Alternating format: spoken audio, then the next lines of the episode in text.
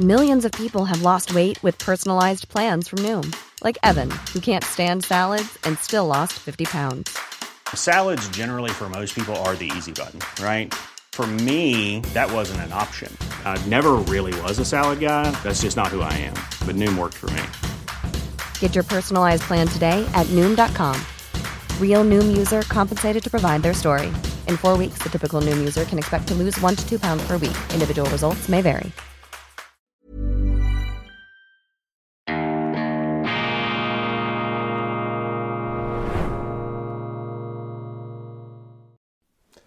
Grüezi miteinander, ganz herzlich willkommen, meine sehr verehrten Damen und Herren, liebe Freunde, zur schweizerischen Ausgabe von Weltwoche Daily, die andere Sicht, unabhängig, kritisch, gut gelaunt und ausnahmsweise nach wie vor leider mit Reibeisenstimme, mit Betonmischerstimme am Start heute Donnerstag, dem 9. Februar 2023. Vielen herzlichen Dank, meine kleine Einlage gestern zu Johnny Cash und Rick Rubin hat ein freundliches Echo im Internet hervorgerufen. Dafür bedanke ich mich. Ja, tatsächlich, man fragt sich, ob man nicht äh, eigentlich immer erkältet sein sollte, weil dann das äh, Timbre der Stimme eben ins äh, Johnny Cash-mäßige hinein moduliert. Vielen Dank für diese Anerkennung. Die wichtigste Nachricht des heutigen Tages ist eine Nachricht, die in mehr oder weniger gar keiner Zeitung überhaupt aufgegriffen worden ist und wenn dann nur im sofortigen, absoluten und im Brustton der unbezweifelbaren Gewissheit ausgesprochenen Dementierung. Wovon ist die Rede? Es geht um den Bericht des amerikanischen Investigativjournalisten Seymour Hersh. Seymour Hirsch hat recherchiert, minutiös, wie er schreibt, aufgrund von Quellen, die selber an dieser Aktion beteiligt gewesen sind, dass die Amerikaner die beiden Nord Stream Pipelines im Baltischen Meer in die Luft gesprengt haben, in einen Haufen Schrott am Meeresboden verwandelt haben, wie das Victoria Newland nicht dieser Tage, wie ich gestern, glaube ich, gesagt habe, sondern schon, sondern schon vor zwei Wochen gesagt hat. Dieser äh, eiskalte, geradezu sibirische Zynismus, der sich jetzt auszubreiten scheint in Washington. Interessant, dass ausgerechnet die Leute, die auf Twitter äh, jede kriegerische Sprache schneeflockenmäßig wegzensurieren, im wirklichen Leben allerdings den Krieg produzieren. Also im, äh, auf Twitter haben sie Frieden, in der Realität haben sie Krieg. Und das hat ja den amerikanischen Schriftsteller J.D. Vance dazu veranlasst, Donald Trump noch einmal als Präsidenten auszurufen bzw. zu fordern. Er hat gesagt, mir sind eben Politiker lieber, die auf Twitter Krieg haben, aber im richtigen Leben Frieden. Jetzt haben wir Exponenten in Washington, bei denen ist es genau umgekehrt. Und äh, hier haben Sie wieder einen Fall, der das Ganze bestätigt. Also Seymour Hirsch hat äh, dargelegt, der ganz große Investigativjournalist, äh, eine Legende, darf man sagen. In der Weltwoche hatten wir ihn auch schon, auch schon interviewt, er hat auch schon Beiträge für uns geschrieben, für den New Yorker, für sehr viele auch angesehene Publikationen. Und dieses Seymour Hirsch hat minutiös dargelegt, wie die Amerikaner mit einem Ausbildungszentrum, also nicht mit, aber durch ein Ausbildungszentrum der Armee, der Streitkräfte vermittelt, in Florida, wo eben die Supertaucher ausgebildet werden, zusammen mit den Norwegern diese Nord Stream-Sprengung in die Wege geleitet haben, dafür die Verantwortung tragen. Das Ganze war geplant gewesen als Geheimoperation, aber dann haben sich ja ähm, zahlreiche Politiker da verplappert, äh, kann man sagen. Ähm, zum einen Frau Newland, die gesagt hat, schon ähm, im Vorfeld des Krieges, man werde diese Pipeline in die Luft sprengen, wenn äh, Putin da eskalieren sollte. Und Joe Biden in einer berühmten Pressekonferenz im Februar 2022 hat das ja auch bestätigt. Wurde ja noch äh, nachgefragt von einer Journalistin, was, wie wollte genau diese Pipelines da in die Luft nehmen? Und er sagte, ja, äh, glauben Sie mir, wir werden Wege und Mittel finden, um Nord Stream 2 zu stoppen. Das legt Seymour Hirsch dar. Und äh, die amerikanische Regierung hat das sofort dementiert und die meisten Medien gehen gar nicht erst darauf ein. Ich glaube, der Blick in der Schweiz ist die einzige Zeitung, die das zumindest erwähnt hat, aber äh, nur am Rande, denn das Dementi kommt da viel krasser rüber. Interessant die Argumentation von Hirsch. Er sagt, äh, dass die Amerikaner schon lange vor der äh, Eskalation des letzten Februars die ähm, Stilllegung, ähm, die Außerkraftsetzung dieser Pipelines ins Auge gefasst hätten. Die seien ihnen immer ein Dorn im Auge gewesen. Denn durch diese Zusammenarbeit zwischen Russland, Deutschland, Europa habe Europa eine unabhängigere Statur gewonnen, also das gemacht, was Leute wie Adenauer, etwas weniger vielleicht, aber vor allem de Gaulle, die Urväter der Europäischen Union, einer Europäischen Union der Vaterländer, auch der stärkeren nationalen Eigenverantwortung ursprünglich im Auge gehabt hätten. Die Amerikaner ähm, wollten das nicht. Sie haben das jetzt zerschlagen. Sie haben das immer irgendwie geplant, gemäß Hirsch, um eben auch die ähm, Europäer zurückzuholen äh, ins transatlantische Lager, um ihnen da auch entsprechenden Manövrierspielraum wegzunehmen. Also diese Pipelines als ähm, Minenfeld der amerikanischen Geopolitik, das äh, der Befund des amerikanischen Investigativjournalisten mit dem Hintersinn auch, Putin natürlich seinen Verhandlungshebel aus der Hand zu schlagen, sein Erpressungs- und Sehnsuchtsinstrument, Sehnsuchtsinstrument in dem Sinn, dass natürlich bei steigenden Energiepreisen und einer, ähm, ja, äh, einem kalten Winter ähm, die Neigung, die Versuchung hätte ähm, steigen können, in Europa diese Pipelines ähm, wieder zu öffnen.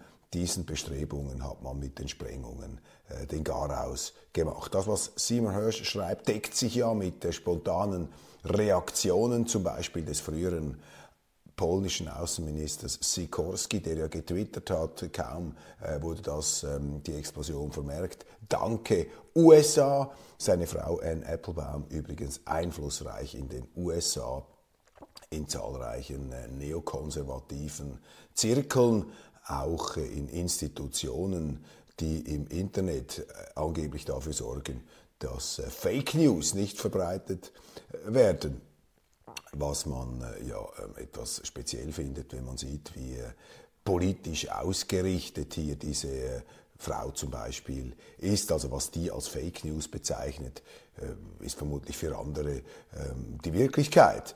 Und auch eine ja, unheilvolle Symptomatik hier. Man sieht, dass halt politische Kreise jetzt immer mehr im Internet zensurierend vorgehen. Seymour Hirsch, dementiert, was er schreibt. Also nicht er dementiert, aber äh, die Staaten dementieren, was er schreibt. Und die Medien hier wie Schoßhündchen beten das nach, wenn sie es überhaupt erwähnen. Seymour Hirsch allerdings nicht einfach irgendjemand, ich habe es angedeutet, eine Legende.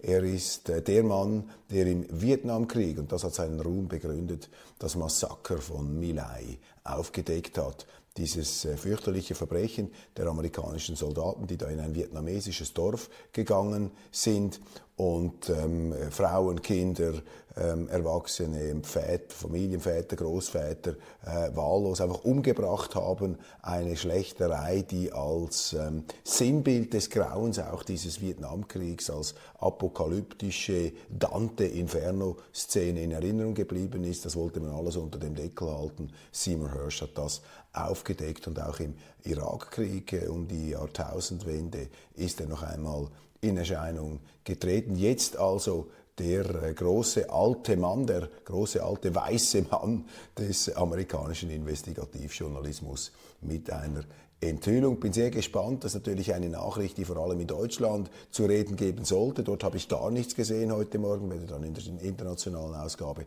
darauf zurückkommen. In Deutschland ja ganz verrückte Verhältnisse. Man ist nicht bereit, hier ähm, überhaupt nur eine Aufklärung in Erwägung zu ziehen. Müssen Sie sich das einmal vorstellen. Dann ist gestern aufgetreten in Berlin, das möchte ich auch in der Schweizer äh, Sendung wie auch in der internationalen ähm, herausstreichen.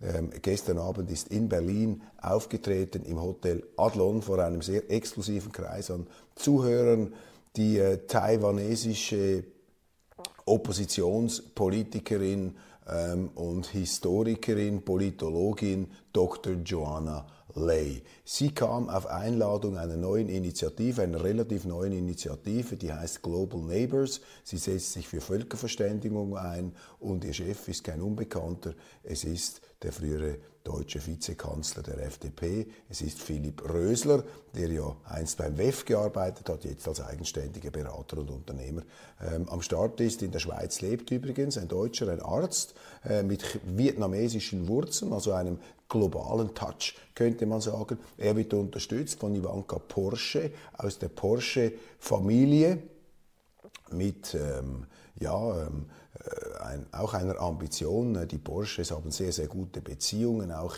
in den asiatischen Raum. Ebenfalls dabei ist Christian Kern, der frühere österreichische Bundeskanzler der SPÖ, ähm, ein Vorgänger oder der direkte Vorgänger von Sebastian Kurz, der ja mittlerweile auch Geschichte ist in der ähm, österreichischen Republik. Nun also Joanna Lai mit einem Augenöffner Referat. Sie ist Mitglied der Kuomintang in Taiwan. Das ist die Partei, die gegründet worden ist von Chiang Kai-shek, also dem Gegenspieler von Mao, äh, der sich als legitimen Vertreter Chinas ähm, betrachtet hat, nicht wahr? Die äh, Republik China, das ist Taiwan, also die sehen sich hier als die Vertretung, die ständige, stellvertretende, ähm, ja, ähm, das Aufgebot letztlich, dass das ursprüngliche China hier am Leben äh, hält, die Gralsüter.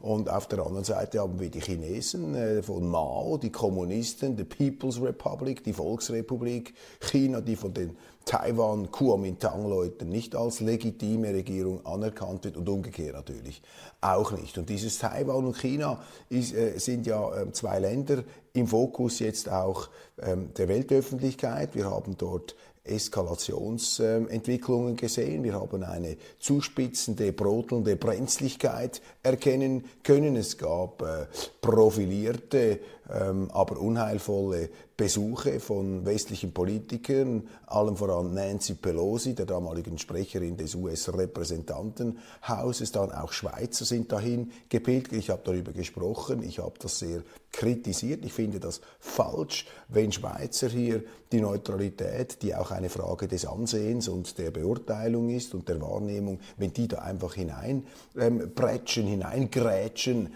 in, diese, in dieses Pulverfass, in diese extrem spannungsreiche Situation.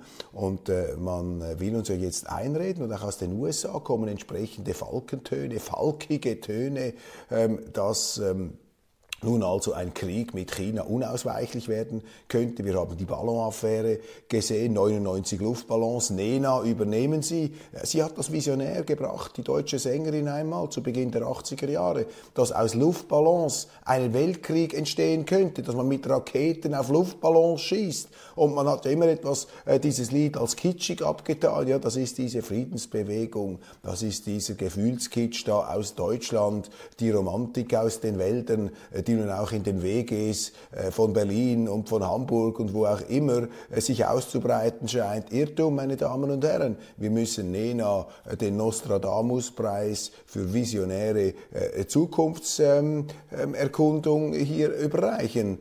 Und ähm, sie hat komplett recht gehabt. Ihr Sinnbild der Luftballons hat sich im Jahr 2023 bewahrheitet. Die Amerikaner schießen mit Raketen auf Luftballons und behaupten, das sei ein Angriff der Chinesen gewesen. Und die Chinesen beteuern das Gegenteil. Und selbst diese Luftballons werden nun zum Anlass genommen, eine Kriegsgefahr heraufzubeschwören. Also die Wirklichkeit hat Nena überholt. In was für einem Gruselfilm sind wir eigentlich angelangt? Und das sind alles Zeichen, wenn Sie es religiös anschauen, sind das ja alles Zeichen, Indizien ähm, äh, von Mächten, die wir nicht durchschauen können. Die sagen, schaut mal hier, macht mal die Augen auf, ihr Trottel da auf dem Planeten Erde. Ähm, was hier da passiert, das Drehbuch ist ja mehr oder weniger schon aufgezeichnet worden. Also kurzum, da braut sich etwas zusammen und wieder, der, wieder ist der Westen da in einer sehr aggressiven Rolle, ausgerechnet die Amerikaner, die ja alles ausspionieren, die ja alles überwachen und zwar nicht mit Ballons,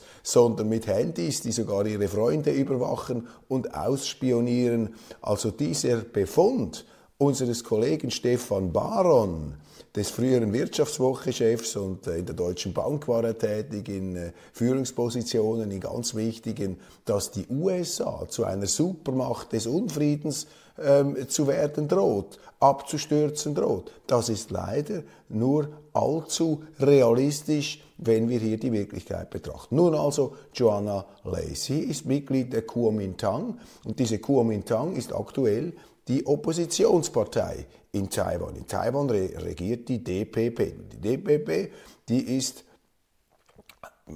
auf einem Unabhängigkeitskurs von Taiwan, auf einem Konfrontationskurs mit China, und äh, das ist bemerkenswert, denn zwischen China und Taiwan, um Ihnen einfach das etwas zu erläutern, ich mache ein Interview, auch Pierre Heumann hat ein Interview mit Joanna Lai gemacht, wir werden das auf online und dann aber auch in der Zeitung ähm, Ihnen präsentieren können. Ich kann das hier nur skizzenhaft andeuten. Ähm, es gab äh, Friedensbestrebungen zwischen China und Taiwan, es gab mehrere sogenannte White Papers. Hu Jintao, einer der Vorgänger von Xi Jinping, hat hier gesagt, es dürfe keine Sezession geben, also eine vollständige Unabhängigkeit, das sei nicht ähm, erwünscht. Aber in einem größeren China könne Taiwan auch im Rahmen einer so etwas wie Zwei-Staaten-Lösung, so hat das nicht gesagt, aber mit einer gewissen Autonomie existieren. Das Ganze ist natürlich vor dem Hintergrund Hongkongs immer noch etwas mit äh, Zweifeln zu sehen. Auf jeden Fall die regierende DPP, die möchte hier viel stärker auf Distanz zu China gehen. Sie möchte auch viel stärker an die, sich anlehnen an die, Amerikaner, an die Amerikaner, an die Vereinigten Staaten. Und auf der anderen Seite eben die Kuomintang. Und diese Kuomintang ist für einen Ausgleich mit China, also ausgerechnet die Kuomintang, die Erben von Chiang Kai-shek, die sprechen sich heute für eine friedliche Koexistenz mit China aus, aus Gründen, nicht jetzt, weil sie plötzlich schockverliebt wären in China, sondern weil sie sagen, das ist sehr, sehr wichtig, das ist unser Nachbar, das sind wichtige wirtschaftliche Verbindungen, die wir haben. Wir haben eine ganze Reihe von bilateralen Verträgen unterschrieben, die äh, Zusammenarbeit ähm, gedeiht. Und das können wir nicht einfach alles zertrümmern auf dem Altar hier von äh, westlichen oder sonstigen Machtinteressen. Das war das Argument. Und was mich beeindruckt hat bei äh, Joanna Lay ist, ähm, sie hat in den, in den, Vereinigten Staaten studiert, sie hat in den Vereinigten Staaten auch gearbeitet. Sie ist also keine, äh, kein Söldner von, von China, ganz im Gegenteil. Ihre Großeltern sind in der Kulturrevolution umgebracht worden durch Maos Schergen. Sie sagt auch, China sei ein Verbrecherstaat gewesen bis in die 80er Jahre, habe sich aber dann sehr zum Positiven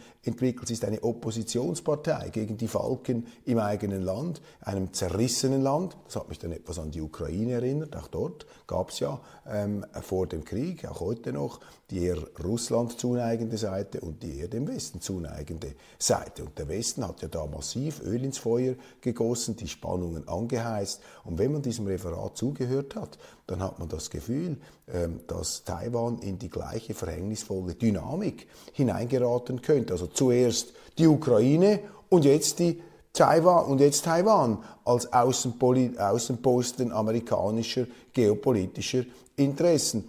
Und äh, sie hat äh, tatsächlich hier dargelegt, wie China, miss, äh, Entschuldigung, wie Taiwan missbraucht werden könnte von den Amerikanern. Zum Beispiel dieser Besuch von Nancy Pelosi, die dafür ein paar Fotoshootings und publikumswirksame Auftritte äh, die Stimmung zwischen China und Taiwan massiv vergiftet habe. Denn im Gefolge dieses Besuchs habe China gesagt, ja, die Amerikaner mischen sich hier ein. Wir haben ein Paper verabschiedet, wo wir gesagt haben, wenn sich eine auswärtige Macht in Taiwan einmischt, dann müssen wir auch eine ähm, unfriedliche Annexion in Betracht ziehen. Also ähnlich wie bei die Russen immer gesagt haben, wenn ihr mit der NATO in die Ukraine hineingeht, ist das für uns ein Kriegsfall.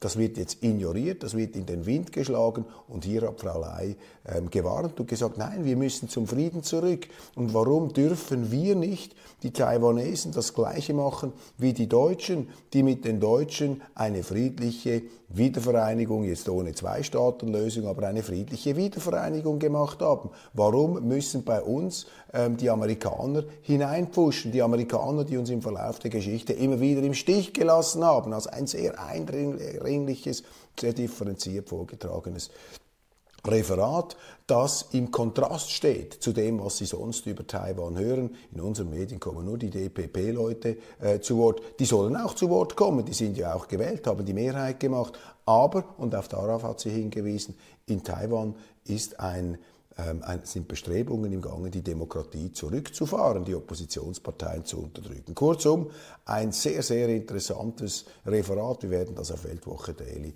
ähm, auch entsprechend, Entschuldigung, auf Weltwoche Online werden wir das Ganze darlegen und auch in der gedruckten Ausgabe, weil Sie solche Stimmen hier überhaupt nicht hören. Dann Newsweek, das amerikanische Magazin, zitiert Thierry Burkhardt, den FDP-Chef, und man schaut ganz genau, adleräugig, falkenäugig auf unser Land ähm, und zwar mit, mit äh, Blick auf die Neutralität. Und die äh, Newsweek-Leute stellen fest, die Schweiz habe die älteste und glaubwürdigste Neutralität überhaupt. Und jetzt würden eben Bestrebungen zu beobachten sein, Sie sagen das zustimmend, diese Neutralität im Lichte des Ukraine-Kriegs zu relativieren, aufzuweichen. Also hört einmal auf in Bern, euch permanent einzureden, dass diese windigen ähm, ja, Winkeladvokatenmanöver, jetzt Waffenexporte rückwirkend doch noch zuzulassen in die Ukraine, hier mit der Brechstange das Recht äh, auszuhebeln und zurechtzubeugen und zurechtzuprügeln und zurechtzuhämmern, dass diese Bestrebungen irgendwie kompatibel seien mit der Neutralität.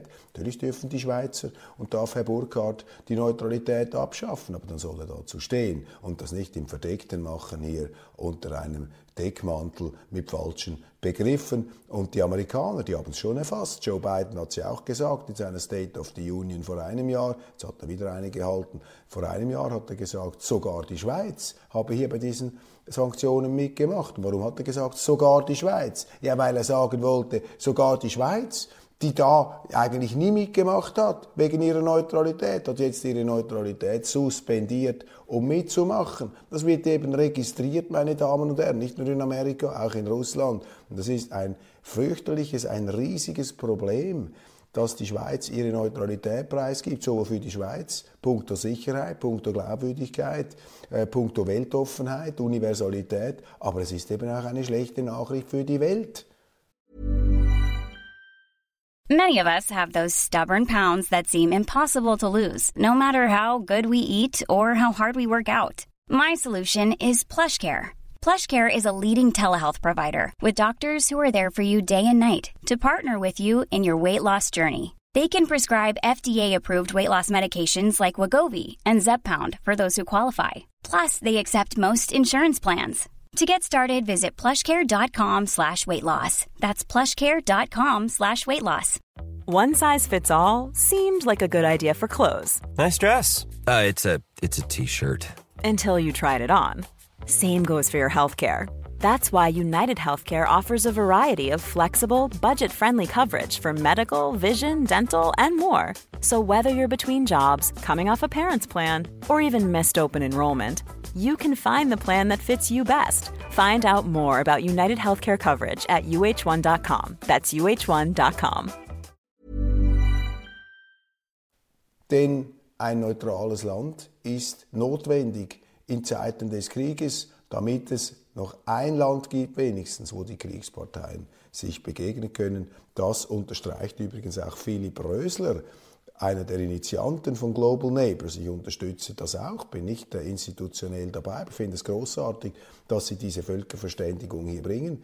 Ähm, er sagt auch, die Neutralität ist etwas ganz Wichtiges. Er würde allerdings sich hüten, hier äh, den Schweizern reinzureden. Da sei er klug genug. Die Schweizer wissen, wer sie sind und worum es geht. Also Newsweek hier ähm, ähm, betrachtet Thierry Burkhardt im Fokus der Neutralitätsaufweicher der FDP und andere. Zelensky weibelt für Kampfjets, Überraschungsbesuche und London in Paris.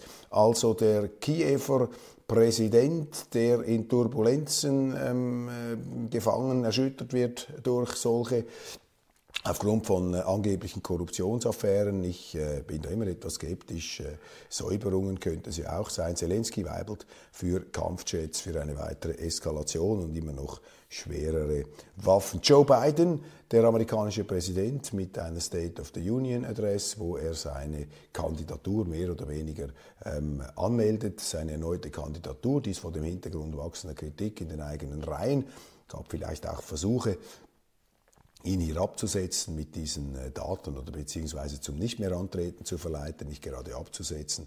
Joe Biden, ähm, der ähm, mit diesen Aktenfunden da, die ähm, an die Öffentlichkeit gebracht wurden, wie er da irgendwo gehortet hat, auch in seinen Garagen, ähm, Dokumente, die er nicht zu Hause haben sollte. Wir fangen gerade erst an. Also er versuchte hier seine jugendliche Beschwingtheit noch einmal nach vorne zu bringen. Verstehen Sie mich richtig, ich bin nicht für Altersdiskriminierung. Ich bin nicht dafür, dass jemand, der alt ist, nicht mehr Präsident sein konnte. Wenn ich sehe, was die Jungen machen, dann muss man sagen, sind die Alten eigentlich unsere Hoffnung, äh, weil die Jungen zum Teil aus opportunistischen, karrieristischen Gründen einfach jedem Mist hinterherrennen, jeder Mode. Also ich bin da überhaupt nicht äh, für den Jugendkult in der Politik. Im Gegenteil, wir hatten zu viel von dem in den letzten Jahren. Das ist ein Wohlstandsphänomen, Greta etc. Nein, Joe Biden äh, vom Alter her qualifiziert er sich schon. Die Frage ist, ob er sich politisch qualifiziert. Und da habe ich große Bedenken. Wer Twitter zensuriert, weil dort eine kriegerische Sprache herrscht, aber unter seiner Verantwortung als Weltpolizist, und das möchte er ja wahrnehmen, immer mehr Kriege hat, das ist nicht eine gute Besetzung im Weißen Haus. Und ich erinnere daran, dass Joe Biden mit der Ansage angetreten ist und auch ins Amt dann eingeführt worden ist, er sei jetzt ein Präsident, der sich nicht wie Trump aus der Welt zurückziehe, America first und alles sich selber überlasse. Er wolle, dass Amerika sich wieder vermehrt engagiere auf der Welt. Ja, und das Resultat sehen wir jetzt. Überall haben sie Krieg. Mit Russland, mit China braut sich etwas zusammen. Und ja, meine Damen und Herren, auch wenn das die Amerika-Freunde, ich bin auch einer, nicht gerne hören, aber Freunde müssen auch kritisch sein untereinander. Wenn man beiden beim Wort nimmt und sagt, er habe seine Verantwortung als Weltmacht wieder stärker in den Fokus geschoben. Ja, dann hat er aber total versagt als Weltpolizist und als Weltmacht, denn unter dem Weltpolizisten Joe Biden brennt's an allen Ecken und Enden. Und unter dem angeblichen Isolationisten Trump hatten wir Ruhe im Stall, zumindest Frieden im Stall. Das muss man zur Kenntnis nehmen. Und ähm, das wird leider, leider in den Medien überhaupt nicht dargelegt. Dann die NZZ polemisiert gegen die, S, äh, die Sozialdemokraten in Dänemark. Die Scharfmacher in Dänemark stoßen an Grenzen, weil sie gewisse Aspekte ihrer Migrationspolitik korrigieren müssen. Das ist doch gar nicht der Punkt hier.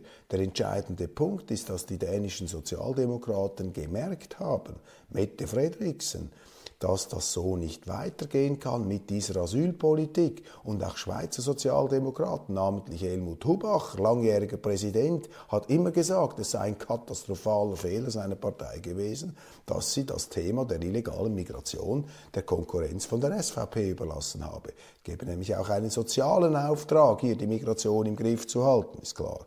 SVP Baselland muss zittern bei den Regierungswahlen. Sandra Solberger ähm, da offensichtlich die Kandidatin, die Nationalrätin, die Unternehmerin äh, da im Fokus. Ähm, ich kann einfach sagen, ich kenne Sandra Solberger. Das ist jetzt eine ganz herausragende Persönlichkeit. Ich kann das aus wirklich engster anschauen. Ich bin nämlich ihr Nachbar äh, im Nationalrat, kann das sagen. Ich äh, ähm, blicke, wie sie, in, ich schaue, ich staune, wie sie im Nationalrat tätig ist, wie sie akribisch hier äh, in den Debatten drin ist, auch persönlichkeitsmäßig. Sie ist unaufgeregt, sie ist gut gelaunt.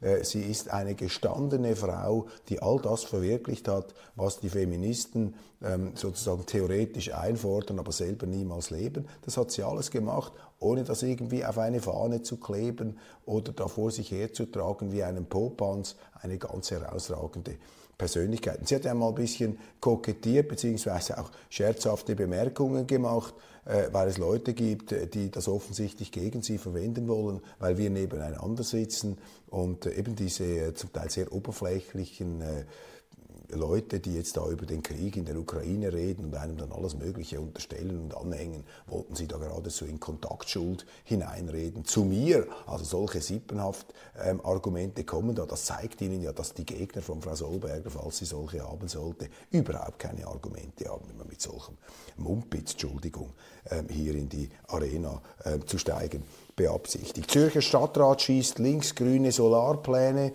ab. Laut der Regierung ist es unmöglich, bis 2030 einen Photovoltaikanteil von 10% am städtischen Stromverbrauch zu erreichen. Es ist in den USA ein Buch erschienen, ich werde darauf zurückkommen, ein Buch von Grünen, ein Buch von Ökobesorgten, von Ökoapokalyptikern, von solchen, die von der Klimakatastrophe reden und so weiter, die also nicht unter Verdacht stehen, hier irgendeine antigrüne, anti-Umweltpolitik betreiben zu wollen. Ähm, diese Autoren sagen, es ist ein tragischer Irrweg, die grüne Energiepolitik. Die sogenannten erneuerbaren Energieträger werden nie und nimmer in der Lage sein, die Industriegesellschaft ausreichend mit Energie zu versorgen sind auch ein ökologisches Debakel bei der Herstellung, bei der Ausbeutung von Rohstoffen und man könne gar nicht genügend Flächen freiräumen für Solarpanels und auch für Windräder, um hier in ausreichendem Ausmaß Energie herbeizuschaffen. Also von ganz links könnte man sagen, von links-grün kommt jetzt also eine Kritik, eine sehr fundierte Kritik an der grünen Energiewendepolitik, die leider, wenn ja nur eine grüne Wende, eine grüne Politik wäre, würde uns das ja nicht dermaßen beschäftigen. Aber das Problem ist eben, dass auch die Bürgerlichen, namentlich auch äh, die Freisinnigen in der Schweiz, die Mittepartei, äh, die sogenannten Bürgerlichen, die Bürgerlichen in Anführungszeichen, ähm, dass diese Bürgerlichen diese Politik übernommen haben,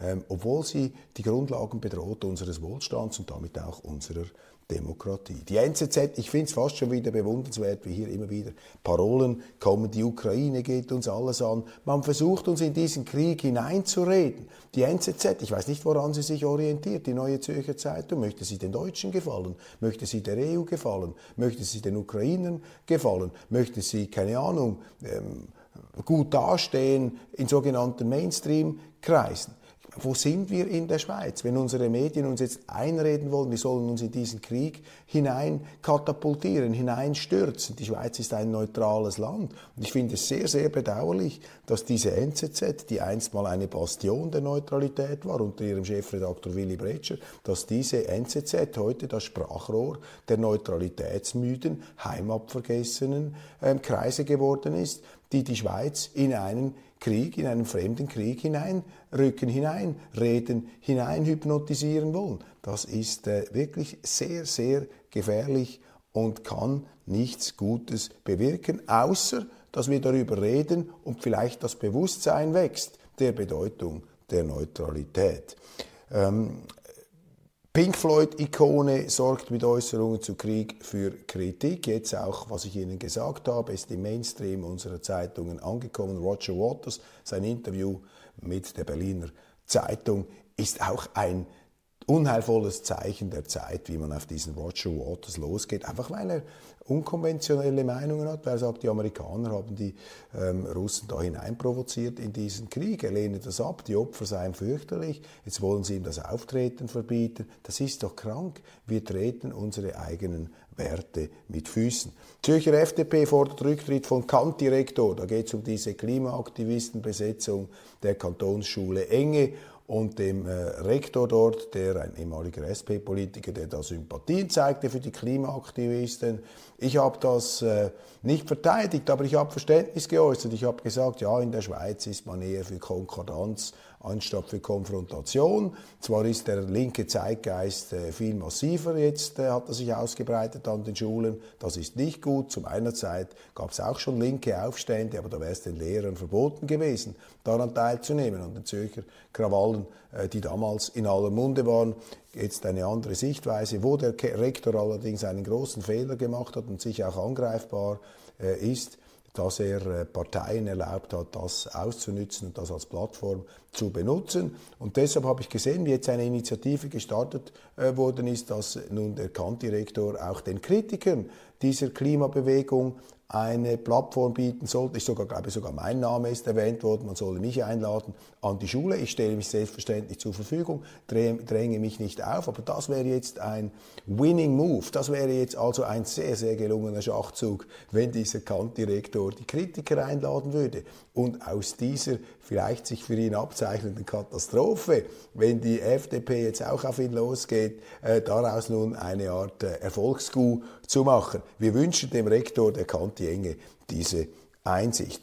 Schweizer Gewerbeverband hat einen neuen Direktor. Per 1. Juli 2023 tritt der hochverdiente Hans-Ulrich Bigler, ein aufrechter Kämpfer und Streiter der FDP, mittlerweile SVP, äh, tritt er zurück ein bodenständiger Gewerbler mit einer unbequemen Meinung. Ich schätze das sehr großartig und äh, man muss ihm auch dankbar sein. Die Schweiz muss ihm dankbar sein, dass er diesen Gewerbeverband als unbequeme Stimme der Vernunft auch gegen manchmal die Interessen der Großkonzerne gestellt hat. Sehr, sehr wichtig. Jetzt kommt ein interessanter Mann, übrigens auch ein China-Kenner, Henrike Schneider, ans Ruder, ein Intellektueller, ein äh, beeindruckender auch Diskutierer und er muss einfach vielleicht noch ein bisschen von dieser Bodenständigkeit, von dieser biglerschen Bodenständigkeit mitnehmen. Ein ganz toller Mann. Und dieser Gewerbeverband, Sie spüren es, der hat meine Sympathien, denn äh, das Handwerk, äh, das Gewerbe, das ist äh, das Rückgrat der Schweiz. Ganz, ganz wichtig. Nicht nur für den Wohlstand,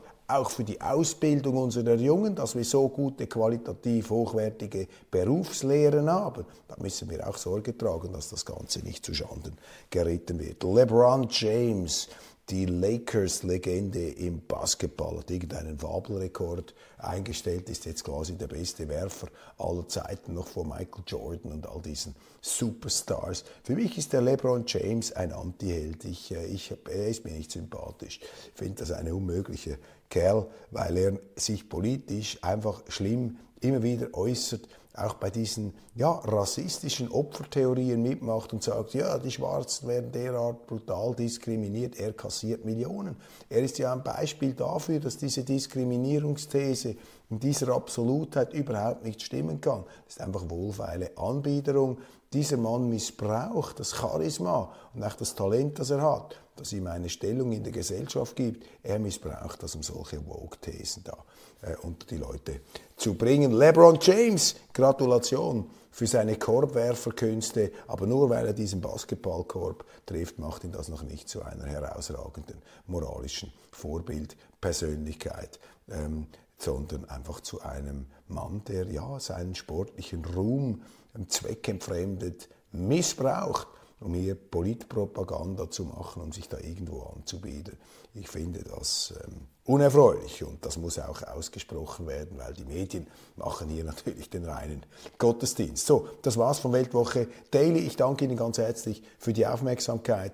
Ähm, seien Sie auch dabei bei der internationalen Ausgabe. Ich werde gewisse Themen dort auch ansprechen müssen, weil manchmal überschneidet sich das, aber ich versuche dann dort jeweils eine etwas ja, ähm, andere Perspektive einzunehmen, weil ich ja versuche, mich in die Zuschauer dann aus dem Ausland auch einzufühlen. Das ist auch immer wieder eine sehr interessante Herausforderung, die wir äh, haben hier. Äh, abonnieren Sie den YouTube-Kanal, abonnieren Sie die Weltwoche, seien Sie dabei. Gemeinsam drängen wir die Mächte der Finsternis und der Zensur und der Meinungseinfalt zurück. Dafür braucht es aber Sie, dass Sie hier dabei sind, dass Sie Werbung machen, wenn sie Ihnen gefallen hat. Und wenn sie Ihnen nicht gefallen hat, geben Sie uns trotzdem zwei Daumen hoch. Das hilft uns und ähm, äh, bleiben Sie dabei, denn äh, falls, das, falls mal eine Sendung nicht so gut ist, ist die andere dann wieder besser. Vielen herzlichen Dank. Ich ähm, äh, freue mich dann auf äh, morgen und äh, dann freuen wir uns ja bereits schon aufs bevorstehende Wochenende. Und äh, nicht vergessen, äh, Interviews mit Philipp Rösler und Joanna Lai werden wir im Verlauf dieses Tages aufschalten. Sehr, sehr interessant, sehr lehrreich, Augenöffner in finsterer Zeit.